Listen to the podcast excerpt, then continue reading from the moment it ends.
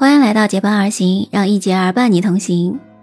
前两天在路过一个服务区的时候，遇到一个结婚的车队，他们也在那里休息。这个时候呢，就看到新娘在那里忙着和亲戚朋友们拍照。那么她的那个伴娘呢，不止一个。好几个，因为看起来穿的衣服、裙子样式都是差不多的，应该是他的伴娘团了。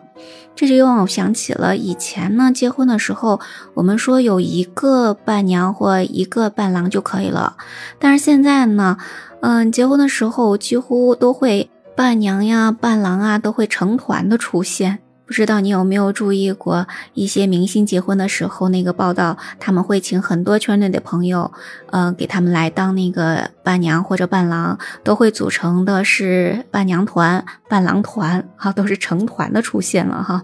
那这个情况呢，也让我想起前两天在央视财经频道看到过的一个报道，说伴娘如今也成为一个职业了。你没有听错哈，我们的三百六十行又要多一行了，就是职业的伴娘伴郎。我看到这个报道的时候也觉得很诧异啊，伴娘不应该都是亲朋好友来担当吗？怎么还会有职业的呢？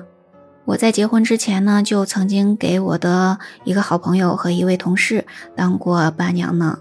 但是我结婚的时候呢，因为我结婚比较晚，很多朋友都已经结过婚了。未婚的关系比较好的朋友就比较少，而且我们当时决定的是旅行结婚，所以呢，我就没有找伴娘，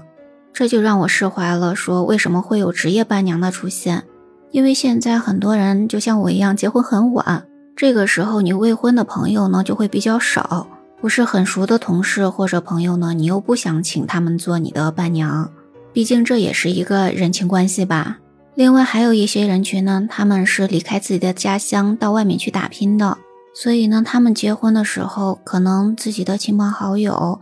自己小时候玩到大的一些朋友都距离比较远，没有办法来参加他们的婚礼。这个时候呢，他们也就只好去请一些职业伴娘来帮助他们完成这项仪式了。当然呢，还有一些比较内向的社恐的人群，他们是不愿意去麻烦自己身边的人的，所以呢，他们宁可去来请一些职业伴娘、伴郎来完成他们的这个结婚仪式吧。另外呢，既然是职业的伴娘，那她要做到的可比我们普通的朋友要做到的多得多。比如说呢，我给我的同事做伴娘的时候呢，只是帮她拎拎包，嗯，帮她整理整理衣服。或者递给他戒指、鲜花之类的情况，就是说呢，需要我做到的事情呢并不多。他们是自己安排好婚礼的各项流程，我只需要按照这个流程去来帮他完成一些琐碎的事情就可以了。那作为职业伴娘，那就不这么简单了。除了陪伴之外呢，可能还要承担秘书、化妆师等等方面的职业的功能吧。比如说呢，在央视的采访当中的这个女孩呢，她已经参加过四十一场婚礼了。她说呢，当职业伴娘并不只是穿上好看的衣服，跟着队伍吃吃喝喝就行了。这毕竟是收钱的工作嘛，行行都有大学问的。所以呢，在很多地方要照顾新娘或者其他的伴娘，安排一些他们不太熟悉的流程。而且呢，职业伴娘需要控场、活跃气氛，事事都得有回应。而且遇到一些紧急的情况，还要随机应变的去处理。就比如说接受采访的这个女孩呢，她就曾经遇到过一个突发的情况，在结婚前一天，新娘突然说不想嫁了，这让她非常惊讶。都已经到这个时候了，怎么办呢？在和新娘的沟通中，她得知原来新娘和新郎是相亲认识的，在一起已经有两年多了，虽然是在同一个城市，但是不在同一个区。两个区之间开车都要四十多分钟呢，所以两个人见面并不是很频繁。所以呢，在结婚的前一刻，新娘突然没有了安全感，这可能是一种婚前的焦虑吧。这位职业伴娘一边安抚新娘的情绪，一边鼓励她把自己的焦虑告诉新郎。新郎得知情况之后呢，就向新娘保证说，以后会花更多的时间来陪伴她。在这位职业伴娘和新郎的这样一个安抚之下呢，婚礼才顺利的完成了。那这些职业伴娘是如何进入到这个行业的呢？已经从事了有八个月职业伴娘的小宋说，她还是一位在校的大学生。那在之前呢，他从校园的招聘广告中就无意看到了招聘伴娘的广告，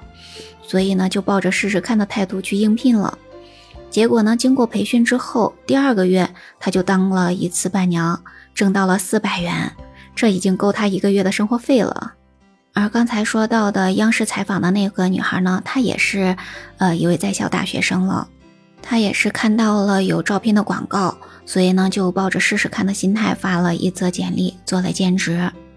因为呢，他说呢，嗯，他觉得这份兼职比较符合自己的想象，可以到处玩，吃吃喝喝，还可以领略各地的文化。他是那种性格外向、容貌不错，而且呢爱玩的天性。所以这就让他的生意特别好，几乎每个星期都会有人来找他，他都能接到几十通的这样一个咨询的电话。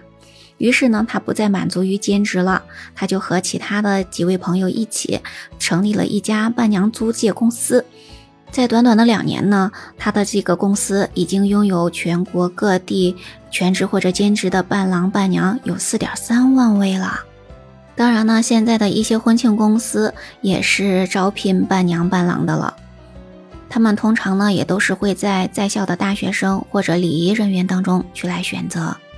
他们在招聘的时候呢，也会非常的细化，甚至会分出甜美型、淑女型、干练型等等，这样子的话来满足不同客户的需求啦。